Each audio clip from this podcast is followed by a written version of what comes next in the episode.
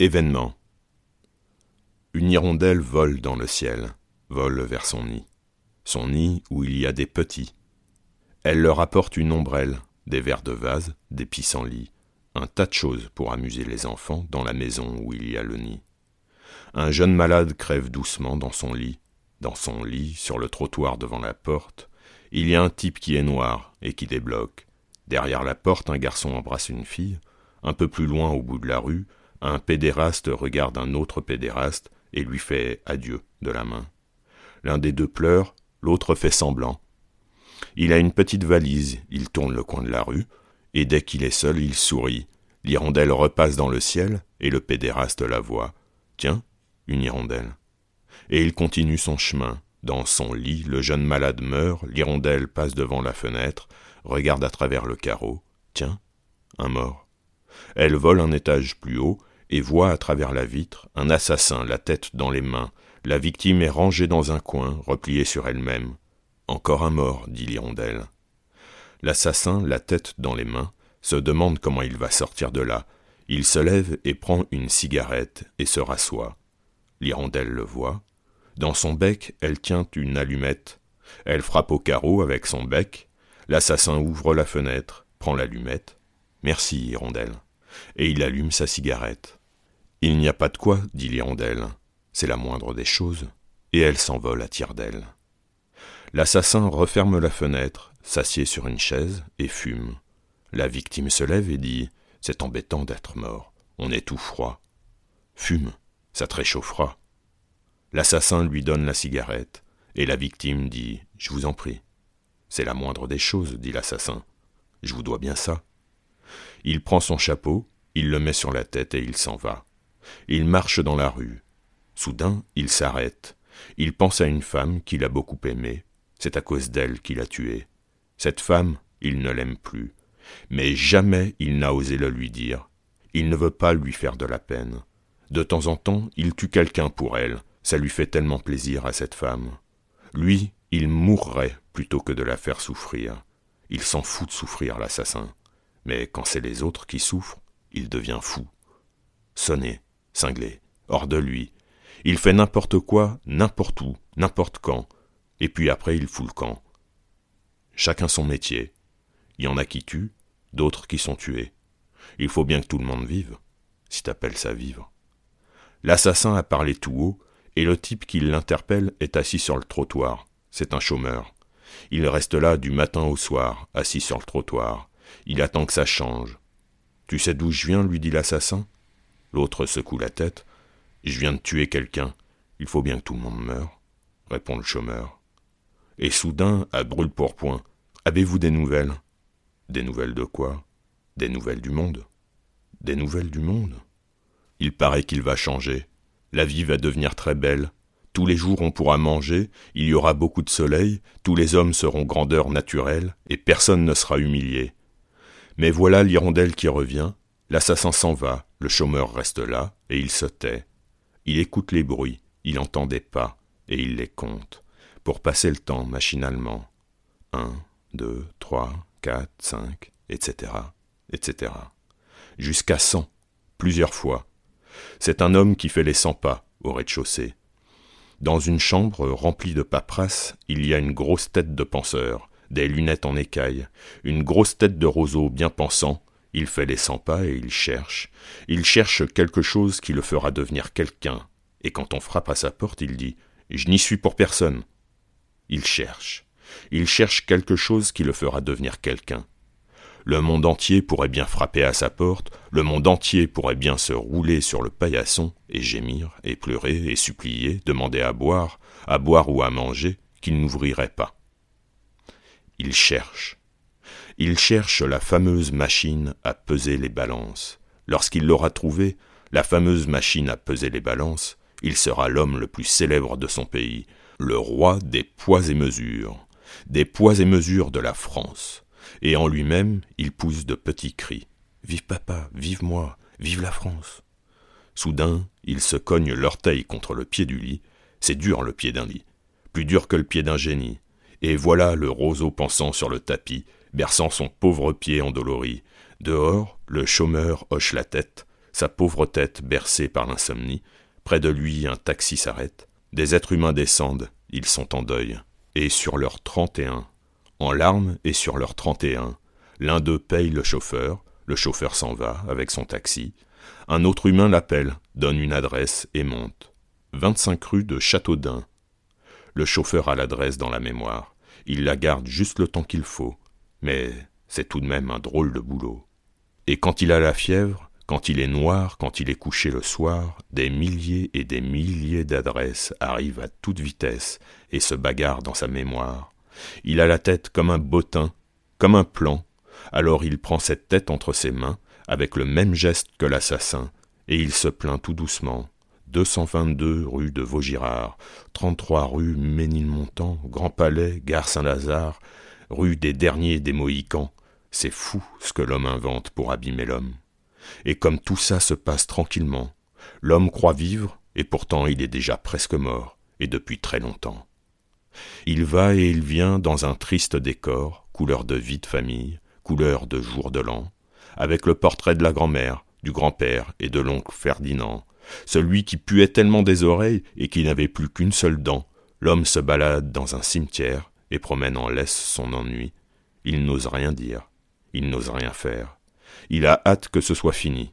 Aussi, quand arrive la guerre, il est fin prêt pour être chrony, et celui qu'on assassine, une fois sa terreur passée, il fait ouf et dit Je vous remercie, me voilà bien débarrassé. Ainsi, l'assassiné roule sur soi-même, et baignant dans son sang, il est très calme, et ça fait plaisir à voir ce cadavre bien rangé dans un coin. Dans ce coquet petit logement, il y a un silence de mort.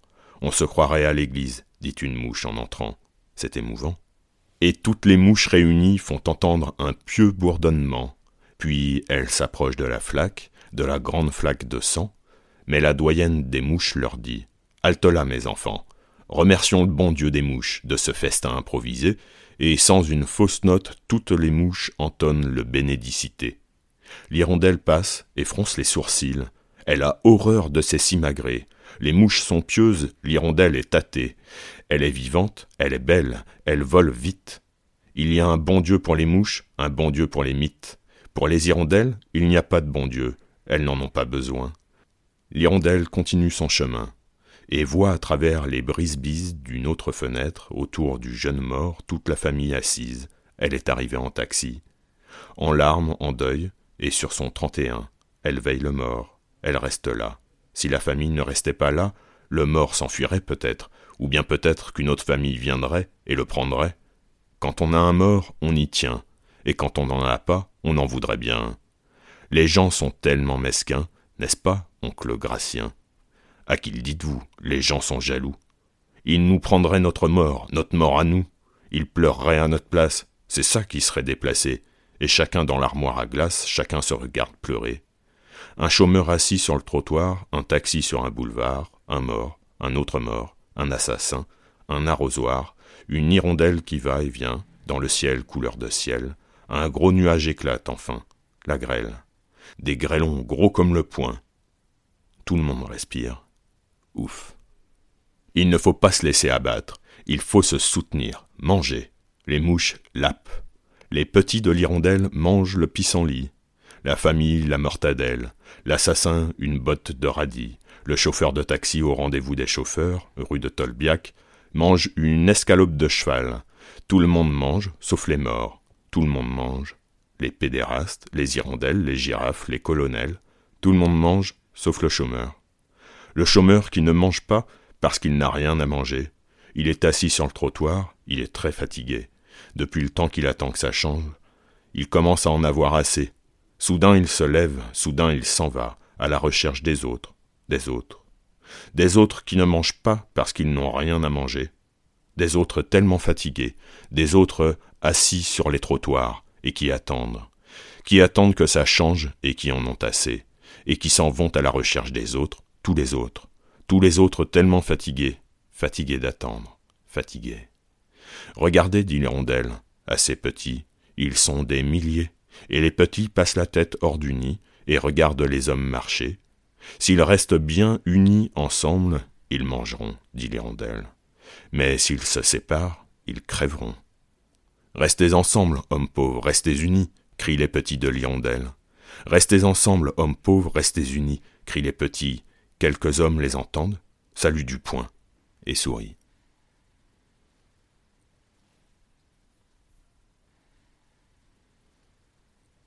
Paternoster. Notre Père qui êtes aux cieux, restez-y.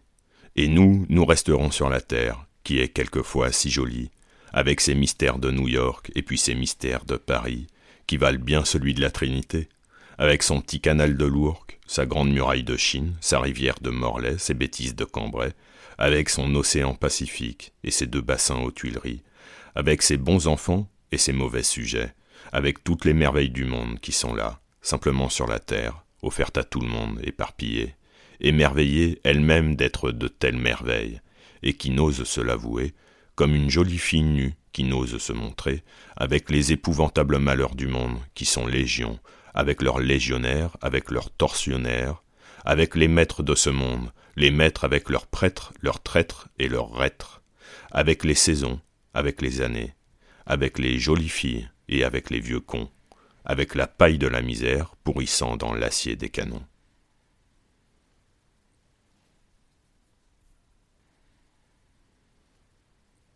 Rue de Seine.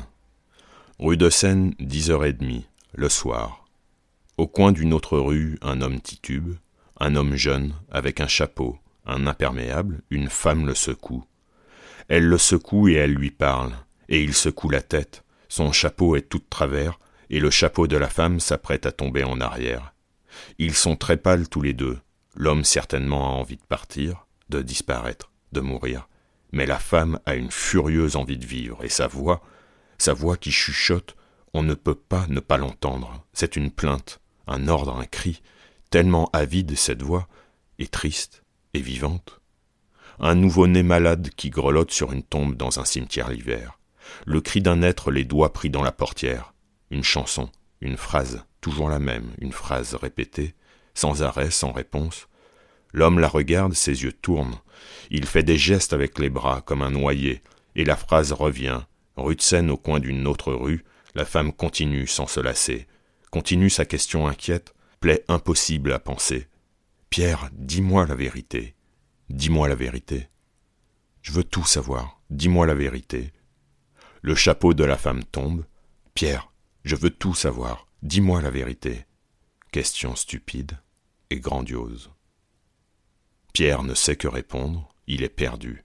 Celui qui s'appelle Pierre, il a un sourire que peut-être il voudrait tendre, et répète Voyons, calme-toi, tu es folle.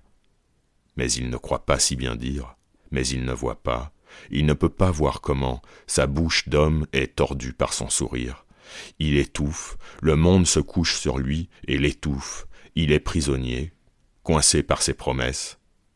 On lui demande des comptes, en face de lui, une machine à compter, une machine à écrire des lettres d'amour, une machine à souffrir, le saisit, s'accroche à lui. Pierre, dis-moi la vérité.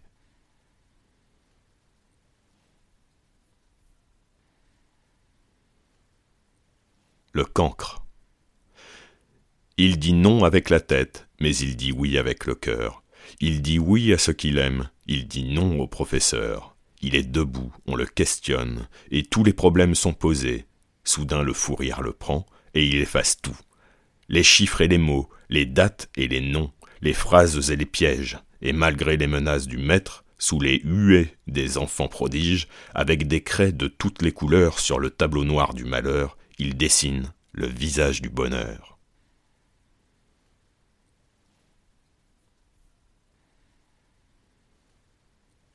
Pour toi, mon amour. Je suis allé au marché aux oiseaux, et j'ai acheté des oiseaux, pour toi, mon amour. Je suis allé au marché aux fleurs, et j'ai acheté des fleurs, pour toi, mon amour. Je suis allé au marché à la ferraille, et j'ai acheté des chaînes, de lourdes chaînes, pour toi, mon amour. Et puis je suis allé au marché aux esclaves, et je t'ai cherché, mais je ne t'ai pas trouvé, mon amour.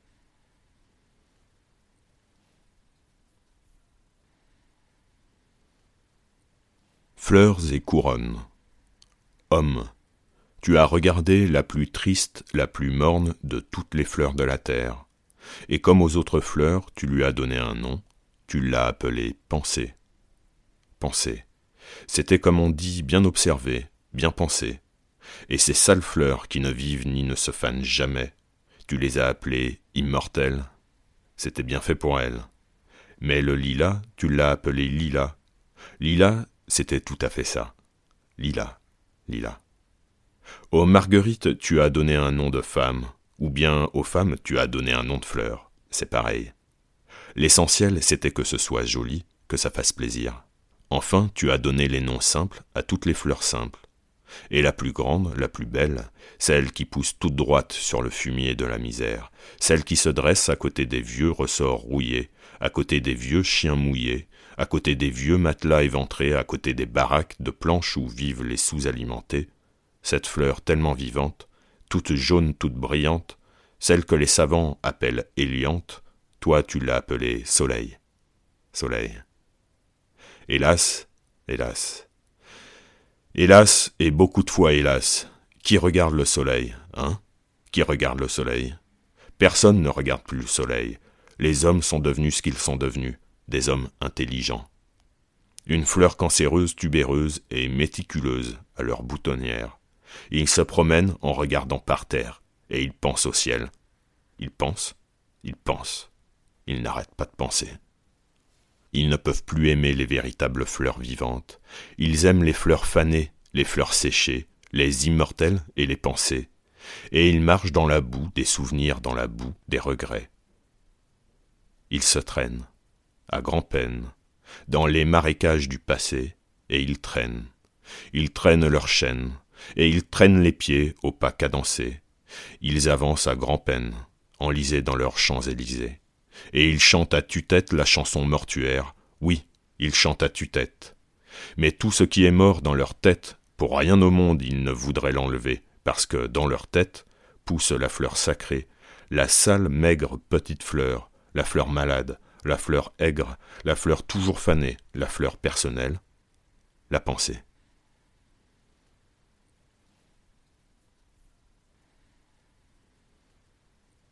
Le retour au pays.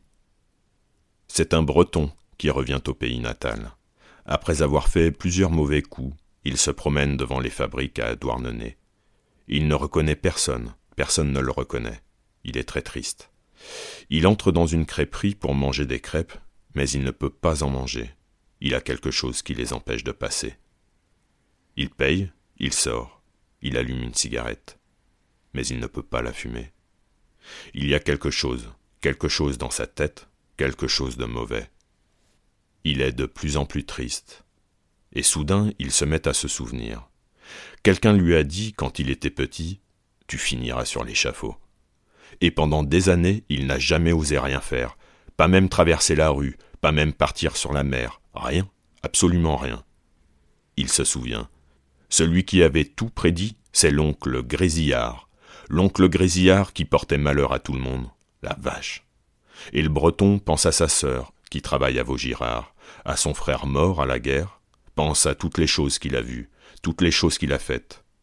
La tristesse se serre contre lui. Il essaye une nouvelle fois d'allumer une cigarette, mais il n'a pas envie de fumer.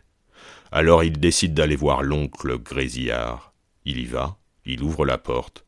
L'oncle ne le reconnaît pas, mais lui le reconnaît et lui dit Bonjour, oncle Grésillard et puis il lui tord le cou, et il finit sur l'échafaud à Quimper, après avoir mangé deux douzaines de crêpes et fumé une cigarette.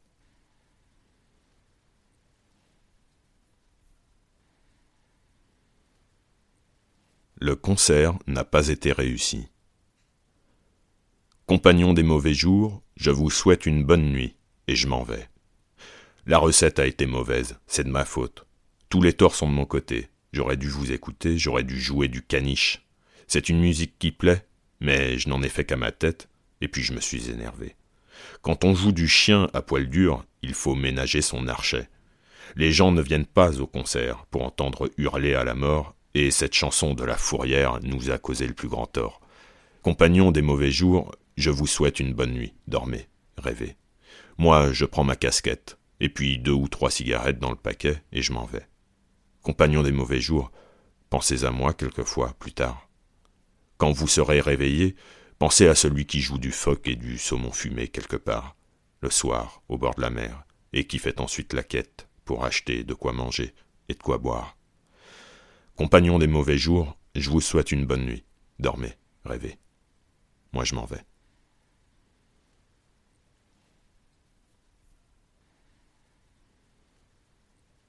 Chanson des escargots qui vont à l'enterrement. À l'enterrement d'une feuille morte, deux escargots s'en vont. Ils ont la coquille noire, du crêpe autour des cornes. Ils s'en vont dans le noir, un très beau soir d'automne. Hélas, quand ils arrivent, c'est déjà le printemps. Les feuilles qui étaient mortes sont toutes ressuscitées, et les deux escargots sont très désappointés. Mais voilà le soleil, le soleil qui leur dit Prenez, prenez la peine, la peine de vous asseoir, prenez un verre de bière si le cœur vous en dit, Prenez, si ça vous plaît, l'autocar pour Paris. Il partira ce soir, vous verrez du pays. Mais ne prenez pas le deuil, c'est moi qui vous le dis, ça noircit le blanc de l'œil. Et puis ça en l'est dit. Les histoires de cercueil, c'est triste et pas joli. Reprenez vos couleurs, les couleurs de la vie. Alors toutes les bêtes, les arbres et les plantes se mettent à chanter, à chanter à tue-tête, la vraie chanson vivante, la chanson de l'été. Et tout le monde de boire, tout le monde de trinquer, c'est un très joli soir, un joli soir d'été. Et les deux escargots s'en retournent chez eux, ils s'en vont très émus, ils s'en vont très heureux. Comme ils ont beaucoup bu, ils titubent un petit peu, mais là-haut dans le ciel, la lune veille sur eux.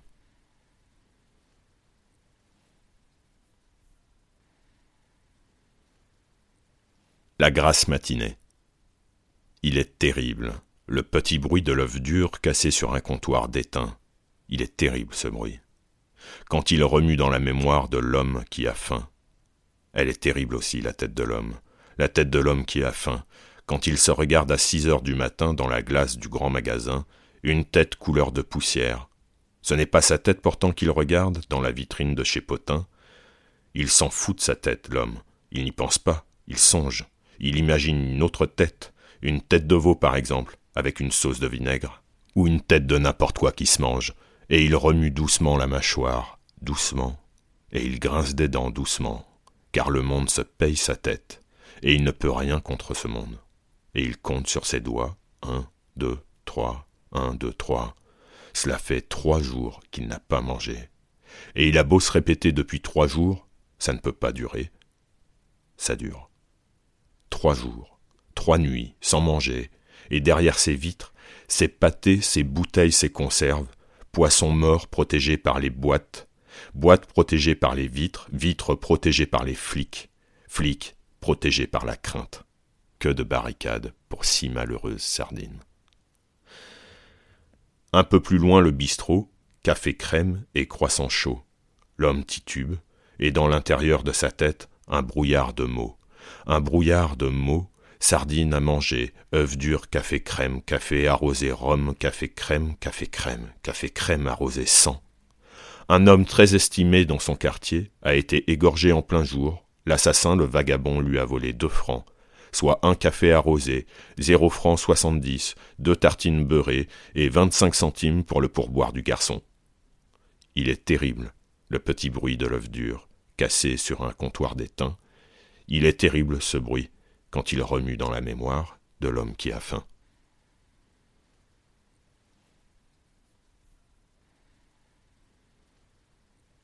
Dans ma maison. Dans ma maison vous viendrez. D'ailleurs, ce n'est pas ma maison, je ne sais pas à qui elle est. Je suis entré comme ça un jour, il n'y avait personne, seulement des piments rouges accrochés au mur blanc. Je suis resté longtemps dans cette maison, personne n'est venu, mais tous les jours, et tous les jours je vous ai attendu. Je ne faisais rien, c'est-à-dire rien de sérieux. Quelquefois le matin, je poussais des cris d'animaux, je gueulais comme un âne, de toutes mes forces, et cela me faisait plaisir. Et puis je jouais avec mes pieds, c'est très intelligent les pieds. Ils vous emmènent très loin, quand vous voulez aller très loin. Et puis quand vous ne voulez pas sortir, ils restent là, ils vous tiennent compagnie. Et quand il y a de la musique, ils dansent, on ne peut pas danser sans eux.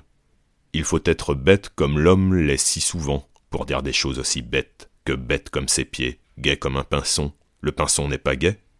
Il est seulement gai quand il est gai, et triste quand il est triste, ou ni gai ni triste. Est-ce qu'on sait ce qu'est un pinson?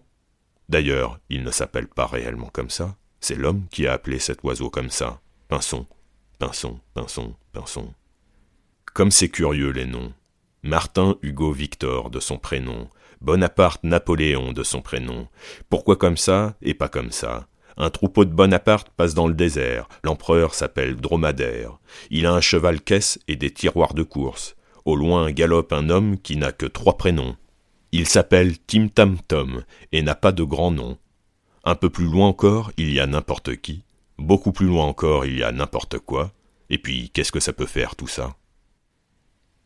Dans ma maison, tu viendras. Je pense à autre chose, mais je ne pense qu'à ça.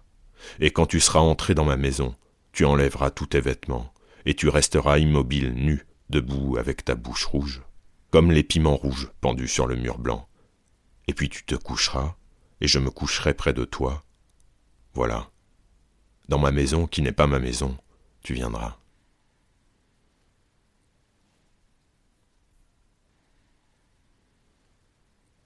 Chasse à l'enfant. Bandits, voyous, voleurs, chenapans, au-dessus de l'île, on voit des oiseaux, tout autour de l'île, il y a de l'eau. Bandits, voyous, voleurs, chenapans Qu'est-ce que c'est que ces hurlements? Bandits, voyous, voleurs, chenapans C'est la meute des honnêtes gens qui fait la chasse à l'enfant. Il avait dit J'en ai assez de la maison de redressement, et les gardiens, à coups de clé, lui avaient brisé les dents, et puis il l'avait laissé étendu sur le ciment. Bandits, voyous, voleur chenapan. Maintenant, il s'est sauvé, et comme une bête traquée, il galope dans la nuit, et tous galopent après lui, les gendarmes, les touristes, les rentiers, les artistes. Bandits, voyous, voleurs, chenapans. C'est la meute des honnêtes gens qui fait la chasse à l'enfant. Pour chasser l'enfant, pas besoin de permis. Tous les braves gens s'y sont mis. Qu'est-ce qui nage dans la nuit? Quels sont ces éclairs, ces bruits? C'est un enfant qui s'enfuit, on tire sur lui à coups de fusil. Bandits, voyous, voleurs, chenapans. Tous ces messieurs sur le rivage sont bredouilles et verts de rage. Bandits, voyous, voleurs, chenapans. Rejoindras-tu le continent? Au-dessus de l'île, on voit des oiseaux. Tout autour de l'île, il y a de l'eau.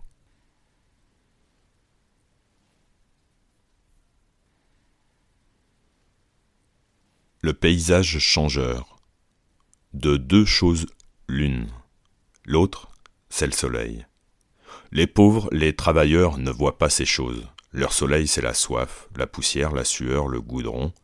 Et s'ils travaillent en plein soleil, le travail leur cache le soleil. Leur soleil, c'est l'insolation. Et le clair de lune pour les travailleurs de nuit, c'est la bronchite, la pharmacie, les emmerdements, les ennuis. Et quand le travailleur s'endort, il est bercé par l'insomnie. Et quand son réveil le réveille, il trouve chaque jour devant son lit la sale gueule du travail qui ricane, qui se fout de lui. Alors il se lève, alors il se lave. Et puis il sort, à moitié éveillé, à moitié endormi.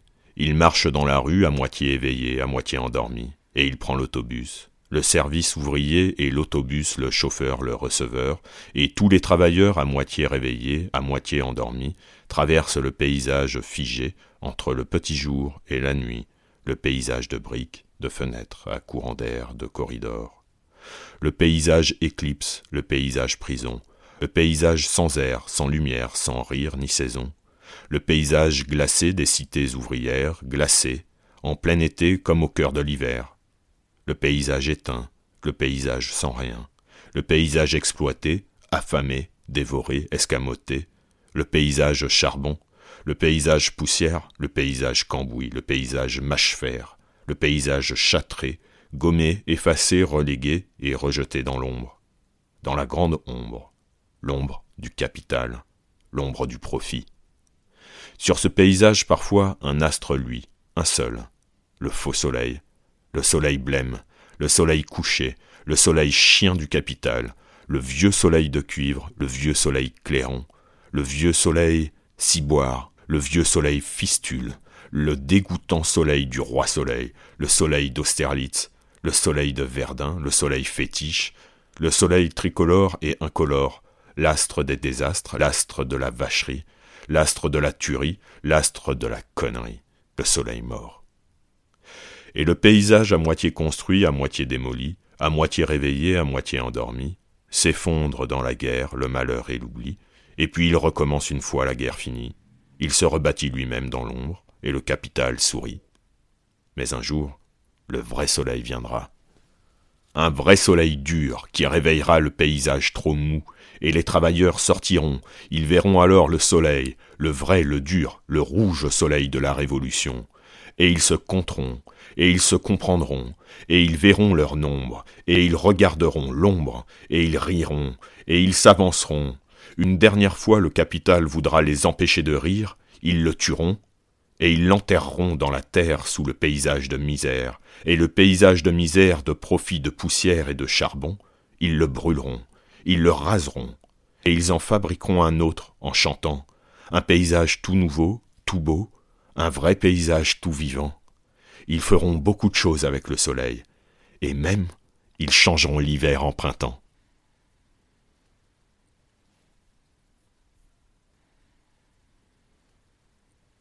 Je suis comme je suis. Je suis comme je suis, je suis faite comme ça. Quand j'ai envie de rire, oui, je ris aux éclats.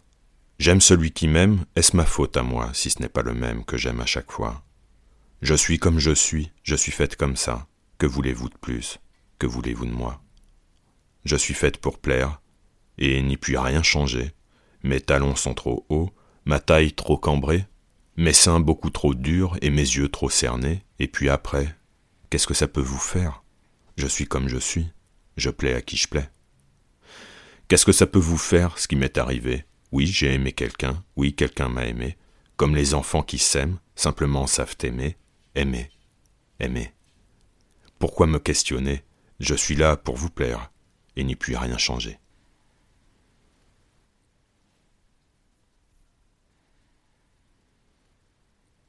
cet amour. Cet amour si violent, si fragile, si tendre, si désespéré. Cet amour beau comme le jour et mauvais comme le temps. Cet amour si vrai, cet amour si beau, si heureux, si joyeux et si dérisoire. Tremblant de peur comme un enfant dans le noir, et si sûr de lui, comme un homme tranquille au milieu de la nuit, cet amour qui faisait peur aux autres, qui les faisait parler, qui les faisait blêmir, cet amour guetté, parce que nous les guettions, traqués, blessés, piétinés, achevés, niés, oubliés, parce que nous l'avons traqué, blessé, piétiné, achevé, nié, oublié. Cet amour tout entier, si vivant encore, et tout ensoleillé. C'est le tien, c'est le mien, celui qui a été. Cette chose toujours nouvelle et qui n'a pas changé, aussi vraie qu'une plante, aussi tremblante qu'un oiseau, aussi chaude, aussi vivante que l'été. Nous pouvons tous les deux aller et revenir, nous pouvons oublier, et puis nous rendormir, nous réveiller, souffrir, vieillir, nous endormir encore, rêver à la mort, nous éveiller, sourire et rire, et rajeunir. Notre amour reste là, têtu comme une bourrique, vivant comme le désir, cruel comme la mémoire, bête comme les regrets tendre comme le souvenir, froid comme le marbre, beau comme le jour, fragile comme un enfant. Il nous regarde en souriant, et il nous parle sans rien dire, et moi je l'écoute en tremblant, et je crie. Je crie pour toi, je crie pour moi, je te supplie. Pour toi, pour moi, et pour tous ceux qui s'aiment, et qui se sont aimés, oui, je lui crie. Pour toi, pour moi, et pour tous les autres que je ne connais pas. Reste là, là où tu es, là où tu étais autrefois. Reste là, ne bouge pas, ne t'en vas pas.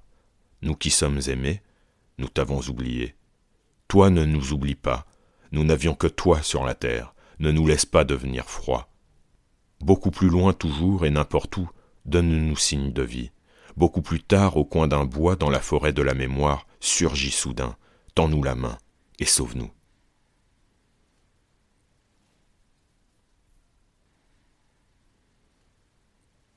L'orgue de Barbarie. Moi, je joue du piano, disait l'un. Moi, je joue du violon, disait l'autre. Moi de la harpe, moi du banjo, moi du violoncelle, moi du biniou, moi de la flûte et moi de la crécelle. et les uns et les autres parlaient, parlaient, parlaient de ce qu'ils jouaient. On n'entendait pas la musique, tout le monde parlait, parlait, parlait. Mais dans un coin, un homme se taisait. Et de quel instrument jouez-vous, monsieur, qui vous taisez et qui ne dites rien? lui demandèrent les musiciens. Moi, je joue de l'orgue de barbarie, et je joue du couteau aussi, dit l'homme qui jusqu'ici n'avait absolument rien dit. Et puis il s'avança, le couteau à la main, et il tua tous les musiciens, et il joua de l'orgue de barbarie, et sa musique était si vraie, et si vivante et si jolie, que la petite fille du maître de la maison sortit de dessous le piano, où elle était couchée, endormie par ennui. Et elle dit Moi, je jouais au cerceau, à la balle, au chasseur, je jouais à la marelle, je jouais avec un seau, je jouais avec une pelle, je jouais au papa et à la maman, je jouais à chat perché, je jouais avec mes poupées, je jouais avec une ombrelle, je jouais avec mon petit frère, avec ma petite sœur, je jouais aux gendarmes et aux voleurs. Mais c'est fini, fini, fini. Je veux jouer à l'assassin, je veux jouer de l'orgue de barbarie. Et l'homme prit la petite fille par la main, et ils s'en allèrent dans les villes, dans les maisons, dans les jardins, et puis ils tuèrent le plus de monde possible, après quoi ils se marièrent, et ils eurent beaucoup d'enfants. Mais l'aîné apprit le piano, le second le violon, le troisième la harpe, le quatrième la crécelle, le cinquième le violoncelle, et puis ils se mirent à parler, parler, parler, parler, parler. On n'entendit plus la musique, et tout fut à recommencer.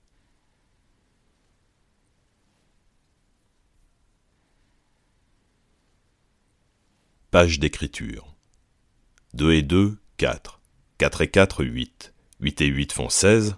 Répétez, dit le maître. 2 et 2, 4. 4 et 4, 8. 8 et 8 font 16. Mais voilà l'oiseau lyre qui passe dans le ciel. L'enfant le voit, l'enfant l'entend, l'enfant l'appelle, Sauve-moi, joue avec moi, oiseau. Alors l'oiseau descend et joue avec l'enfant.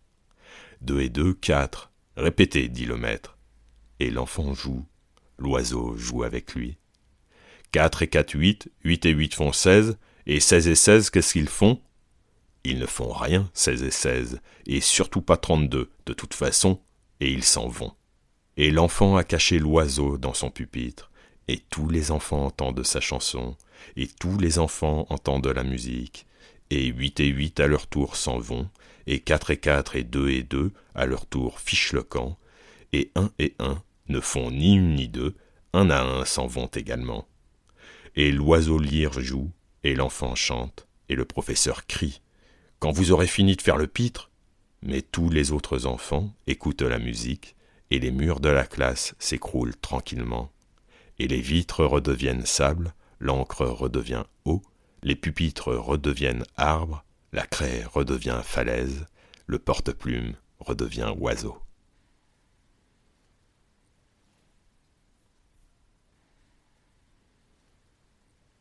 Déjeuner du matin.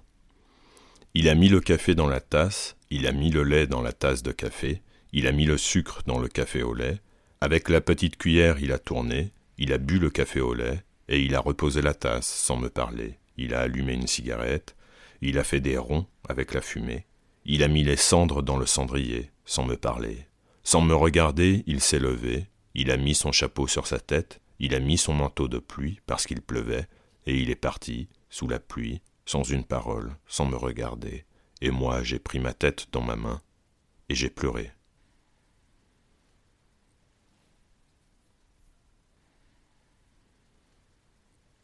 Fille d'acier. Fille d'acier, je n'aimais personne dans le monde. Je n'aimais personne sauf celui que j'aimais. Mon amant, mon amant, celui qui m'attirait. Maintenant tout a changé. Est-ce lui qui a cessé de m'aimer? Mon amant qui a cessé de m'attirer, est-ce moi? Je ne sais pas, et puis qu'est-ce que ça peut faire tout ça? Maintenant je suis couché sur la paille humide de l'amour, toute seule, avec tous les autres, toute seule désespérée, fille de fer blanc, fille rouillée. Oh mon amant, mon amant mort ou vivant, je veux que tu te rappelles autrefois, mon amant, celui qui m'aimait et que j'aimais.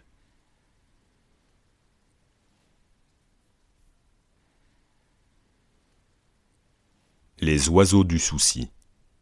Pluie de plumes, plume de pluie, celle qui vous aimait n'est plus. Que me voulez-vous, oiseau? Plume de pluie, pluie de plume, depuis que tu n'es plus, je ne sais plus, je ne sais plus où j'en suis.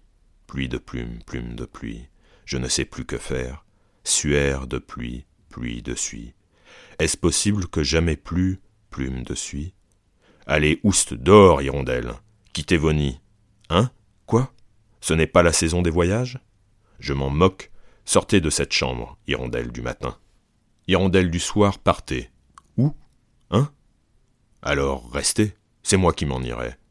Plume de suie, suie de plume, je m'en irai nulle part, et puis un peu partout. Restez ici, oiseaux du désespoir, restez ici, faites comme chez vous.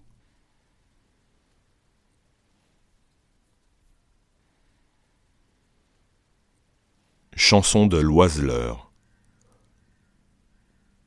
L'oiseau qui vole si doucement, l'oiseau rouge et tiède comme le sang, l'oiseau si tendre, l'oiseau moqueur, l'oiseau qui soudain prend peur, l'oiseau qui soudain se cogne, l'oiseau qui voudrait s'enfuir, l'oiseau seul et affolé, l'oiseau qui voudrait vivre, l'oiseau qui voudrait chanter, l'oiseau qui voudrait crier, l'oiseau rouge et tiède comme le sang, l'oiseau qui vole si doucement, c'est ton cœur, joli enfant, ton cœur qui bat de l'aile si tristement contre ton sein si dur, si blanc.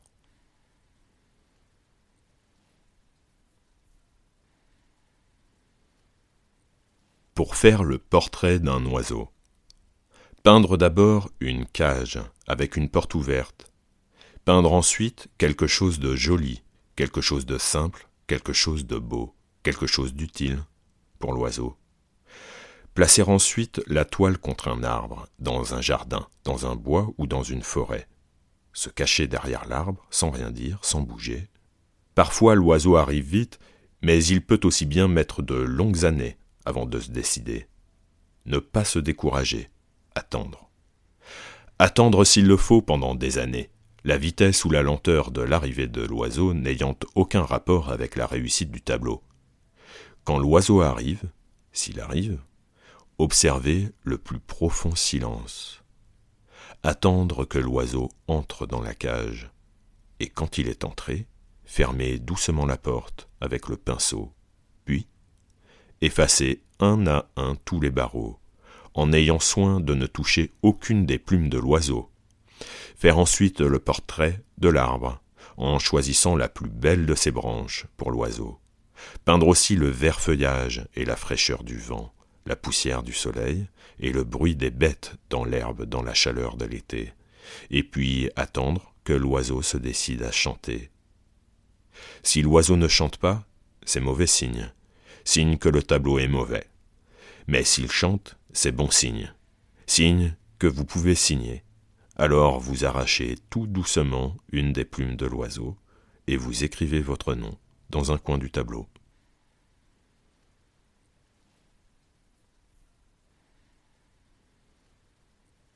sable mouvant.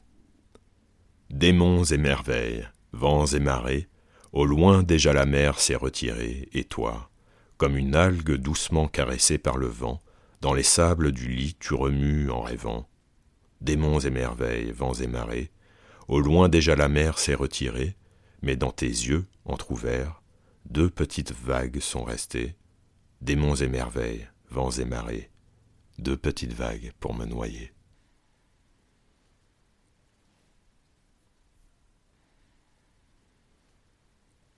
le droit chemin. À chaque kilomètre, à chaque année, des vieillards au front borné indiquent aux enfants la route d'un geste de ciment armé.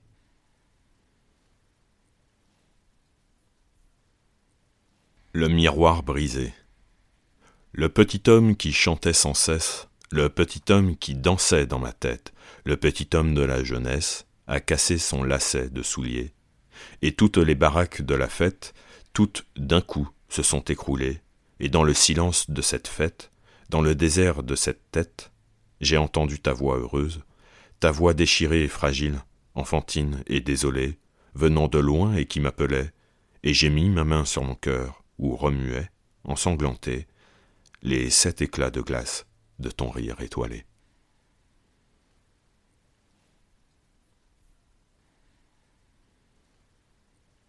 Quartier libre. J'ai mis mon képi dans la cage et je suis sorti avec l'oiseau sur la tête. Alors on ne salue plus? a demandé le commandant. Non, on ne salue plus, a répondu l'oiseau. Ah bon? Excusez-moi, je croyais qu'on saluait, a dit le commandant. Vous êtes tout excusé, tout le monde peut se tromper, a dit l'oiseau.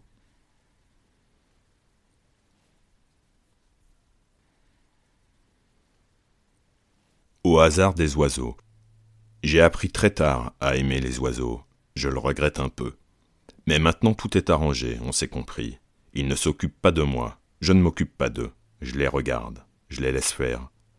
Tous les oiseaux font de leur mieux. Ils donnent l'exemple. Pas l'exemple comme par exemple Monsieur Glacy, qui s'est remarquablement, courageusement conduit pendant la guerre, ou l'exemple du petit Paul, qui était si pauvre et si beau et tellement honnête avec ça, et qui est devenu plus tard le grand Paul, si riche, si vieux, si honorable et si affreux, et si avare, et si charitable et si pieux. Ou par exemple cette vieille servante qui eut une vie et une mort exemplaires, jamais de discussion, passa, l'ongle claquant sur la dent, passa de discussion avec monsieur ou avec madame au sujet de cette affreuse question de salaire. Non. Les oiseaux donnent l'exemple. L'exemple comme il faut. Exemple des oiseaux. Exemple les plumes, les ailes, le vol des oiseaux. Exemple le nid, les voyages et les chants des oiseaux. Exemple la beauté des oiseaux. Exemple le cœur des oiseaux. La lumière des oiseaux.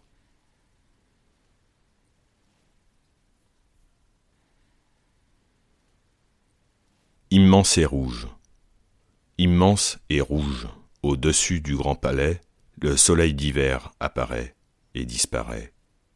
Comme lui mon cœur va disparaître, et tout mon sang va s'en aller, s'en aller à ta recherche, mon amour, ma beauté, et te trouver là où tu es.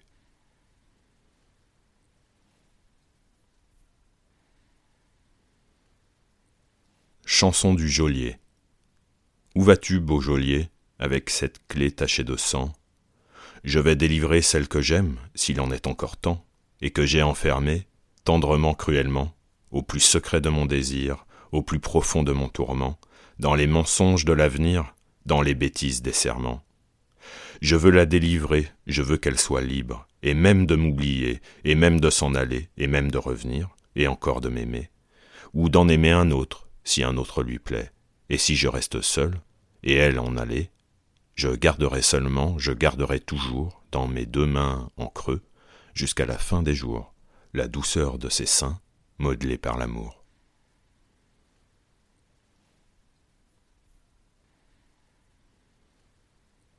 Le cheval rouge. Dans les manèges du mensonge, le cheval rouge de ton sourire tourne.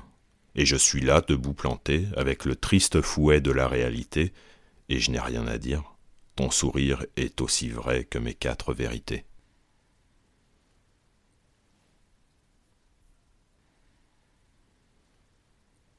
Premier jour. Des draps blancs dans une armoire, des draps rouges dans un lit, un enfant dans sa mère, sa mère dans les douleurs, le père dans le couloir, le couloir dans la maison, la maison dans la ville, la ville dans la nuit, la mort dans un cri, et l'enfant dans la vie.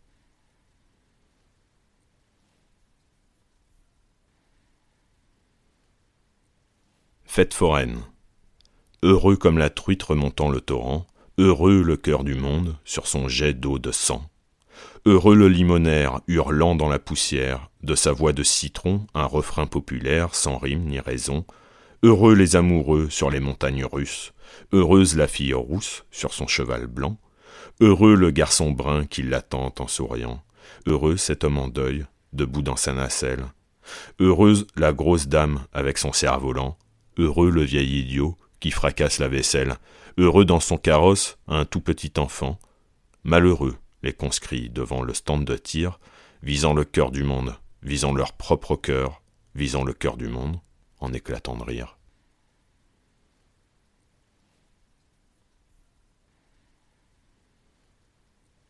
Chez la fleuriste.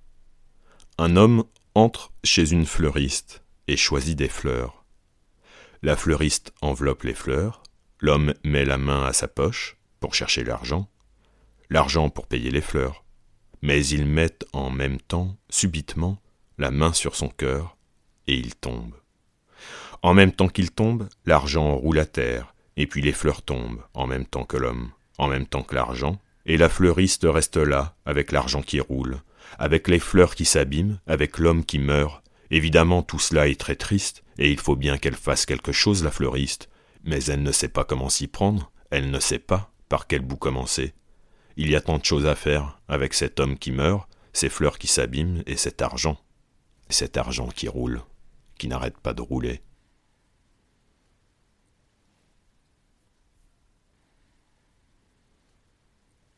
L'épopée. Le tombereau de l'empereur passe interminablement. Un invalide le conduit, qui marche sur une main, une main gantée de blanc. De l'autre main, il tient la bride. Il a perdu ses deux jambes dans l'histoire, il y a de cela très longtemps. Et elles se promènent là-bas, dans l'histoire, chacune de son côté, et quand elles se rencontrent, elles se donnent des coups de pied. À la guerre comme à la guerre, qu'est-ce que vous voulez?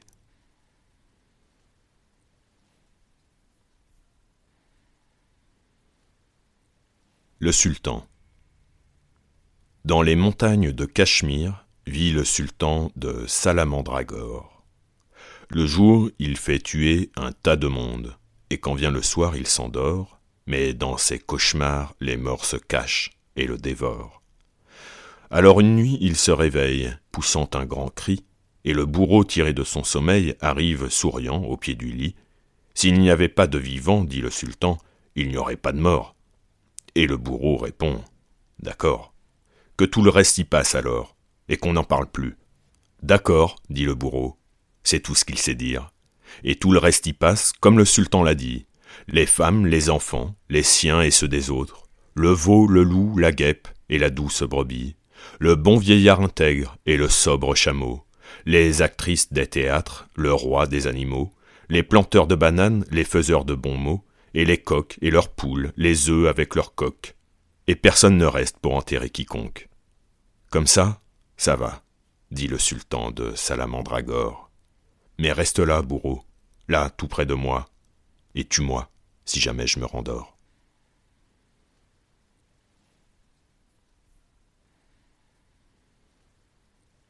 Dimanche. Entre les rangées d'arbres de l'avenue des Gobelins, une statue de marbre me conduit par la main. Aujourd'hui c'est dimanche, les cinémas sont pleins, les oiseaux dans les branches regardent les humains, et la statue m'embrasse, mais personne ne nous voit, sauf un enfant aveugle qui nous montre du doigt.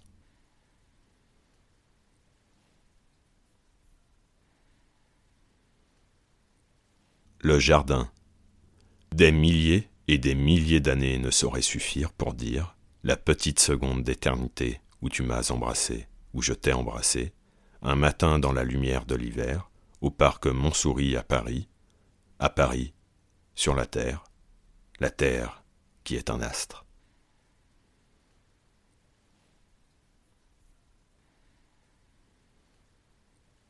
Trois allumettes une à une allumées dans la nuit.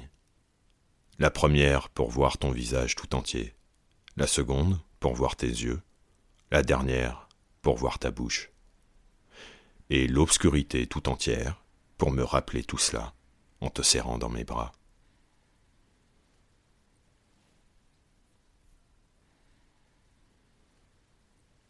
Le bouquet. Que faites-vous là, petite fille, avec ces fleurs fraîchement coupées? Que faites-vous là, jeune fille, avec ces fleurs, ces fleurs séchées? Que faites-vous là, jolie femme, avec ces fleurs qui se fanent?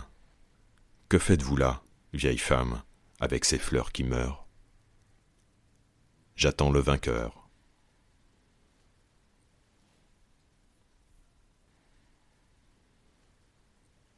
Barbara. Rappelle-toi, Barbara, il pleuvait sans cesse sur Brest ce jour-là, et tu marchais souriante, épanouie, ravie, ruisselante sous la pluie. Rappelle-toi, Barbara, il pleuvait sans cesse sur Brest, et je t'ai croisé, rue de Siam, tu souriais, et moi je souriais de même. Rappelle-toi, Barbara, toi que je ne connaissais pas, toi qui ne me connaissais pas, rappelle-toi, rappelle-toi quand même ce jour-là, n'oublie pas. Un homme sous un porche s'abritait, et il a crié ton nom, Barbara, et tu as couru vers lui sous la pluie, ruisselante, ravie, épanouie. Et tu t'es jeté dans ses bras, rappelle-toi cela, Barbara. Et ne m'en veux pas si je te tutoie, je dis tu à tous ceux que j'aime, même si je ne les ai vus qu'une seule fois. Je dis tu à tous ceux qui s'aiment, même si je ne les connais pas. Rappelle-toi, Barbara, n'oublie pas, cette pluie sage et heureuse sur ton visage heureux, sur cette ville heureuse, cette pluie sur la mer, sur l'arsenal, sur le bateau d'Ouessant. Ô Barbara, quelle connerie la guerre. Qu'es-tu devenu maintenant, sous cette pluie de fer, de feu, d'acier, de sang? Et celui qui te serrait dans ses bras, amoureusement, est-il mort, disparu, ou bien encore vivant? Ô Barbara, il pleut sans cesse sur Brest, comme il pleuvait avant, mais ce n'est plus pareil, et tout est abîmé. C'est une pluie de deuil terrible et désolée. Ce n'est même plus l'orage, de fer d'acier et de sang, tout simplement des nuages qui crèvent comme des chiens, des chiens qui disparaissent au fil de l'eau sur Brest, et vont pourrir au loin, au loin, très loin de Brest, dont il ne reste rien.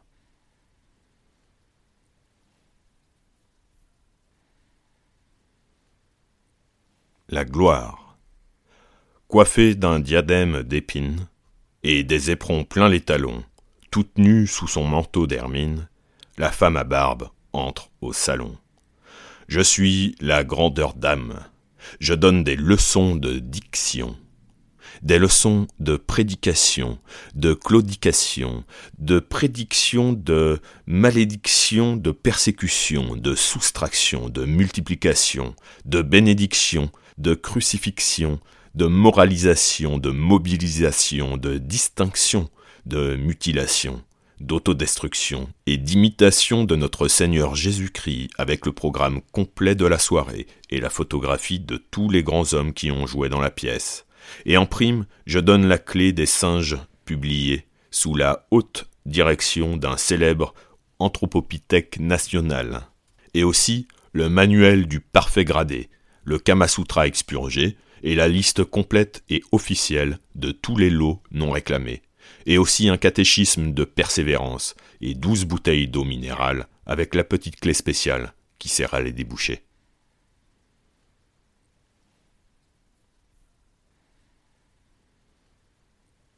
Il ne faut pas. Il ne faut pas laisser les intellectuels jouer avec les allumettes. Parce que, messieurs, quand on le laisse seul, le monde mental, messieurs, n'est pas du tout brillant, et sitôt qu'il est seul, travaille arbitrairement, s'érigeant pour soi-même, et soi-disant généreusement en l'honneur des travailleurs du bâtiment, un auto-monument, répétons-le, messieurs, quand on le laisse seul, le monde mental ment. Monumentalement.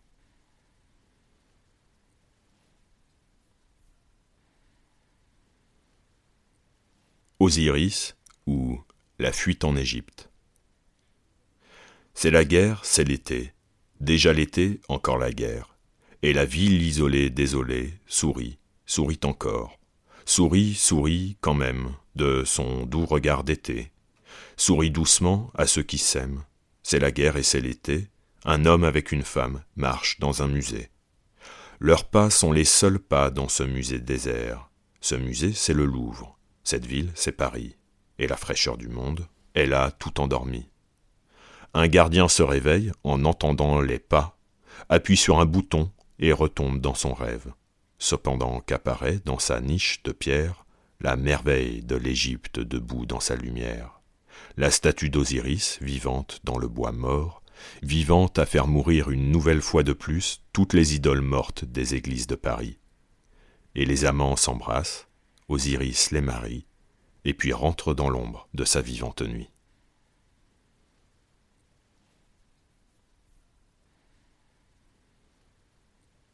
Le contrôleur. Allons, allons, pressons. Allons, allons, voyons, pressons. Il y a trop de voyageurs, trop de voyageurs. Pressons, pressons. Il y en a qui font la queue. Il y en a partout, beaucoup, le long du débarcadère, ou bien dans les couloirs du ventre de leur mère. Allons, allons, pressons. Pressons sur la gâchette, il faut bien que tout le monde vive. Alors, tuez-vous un peu. Allons, allons, voyons, soyons sérieux.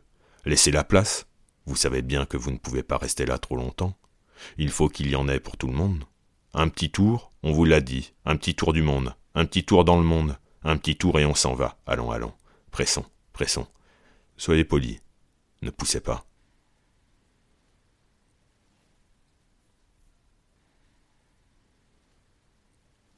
Promenade de Picasso.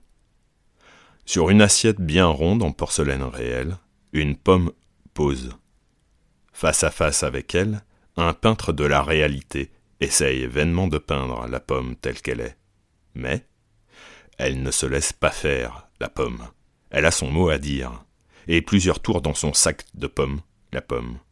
Et la voilà qui tourne, dans son assiette réelle, sournoisement sur elle-même, doucement, sans bouger, et comme un duc de Guise qui se déguise en bec de gaz, parce qu'on veut malgré lui lui tirer le portrait, la pomme se déguise en beau fruit déguisé, et c'est alors que le peintre de la réalité commence à réaliser que toutes les apparences de la pomme sont contre lui, et, comme le malheureux indigent, comme le pauvre nécessiteux qui se trouve soudain à la merci de n'importe quelle association bienfaisante et charitable et redoutable de bienfaisance, de charité et de redoutabilité, le malheureux peintre de la réalité se trouve soudain leur être la triste proie d'une innombrable foule d'associations d'idées. Et la pomme en tournant évoque le pommier, le paradis terrestre et Ève, et puis Adam, l'arrosoir, l'espalier, Parmentier, l'escalier, le Canada, les Hespérides, la Normandie, la Rainette et l'Api. Le serpent du jeu de paume, le serment du jus de pomme et le péché originel, et les origines de l'art, et la Suisse avec Guillaume Tell, et même Isaac Newton, plusieurs fois primé à l'exposition de la gravitation universelle. Et le peintre étourdi perd de vue son modèle et s'endort. C'est alors que Picasso, qui passait par là comme il passe partout, chaque jour, comme chez lui, voit la pomme, et l'assiette, et le peintre endormi. Quelle idée de peindre une pomme, dit Picasso, et Picasso mange la pomme, et la pomme lui dit merci, et Picasso casse l'assiette, et s'en va en souriant, et le peintre, arraché à ses songes comme une dent, se retrouve tout seul devant sa toile inachevée, avec au beau milieu de sa vaisselle brisée les terrifiants pépins de la réalité.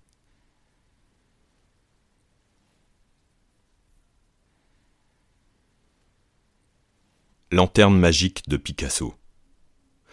Tous les yeux d'une femme jouaient sur le même tableau, les traits de l'être aimé traqués par le destin sous la fleur immobile d'un sordide papier peint, l'herbe blanche du meurtre dans une forêt de chaises, un mendiant de carton éventré sur une table de marbre, les cendres d'un cigare sur le quai d'une gare, le portrait d'un portrait, le mystère d'un enfant, la splendeur indéniable d'un buffet de cuisine, la beauté immédiate d'un chiffon dans le vent, la folle terreur du piège dans un regard d'oiseau, l'absurde hennissement d'un cheval décousu, la musique impossible des mules à grelots, le taureau mis à mort couronné de chapeaux, la jambe jamais pareille d'une rousse endormie et la très grande oreille de ses moindres soucis.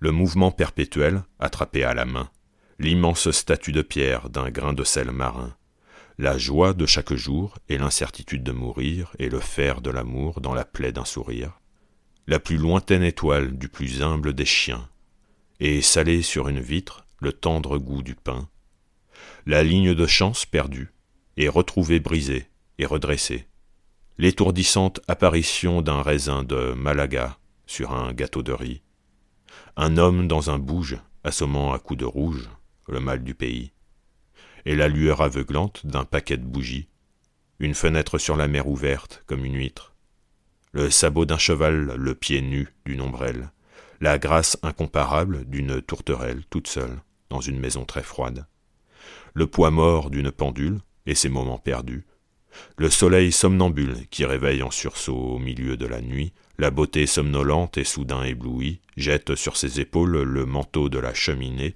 et l'entraîne avec lui dans le noir de fumée masquée de blanc d'Espagne et vêtu de papier collé. Et tant de choses encore. Une guitare de bois vert, berçant l'enfance de l'art. un ticket de chemin de fer avec tous ses bagages, la main qui dépayse un visage, qui dévisage un paysage.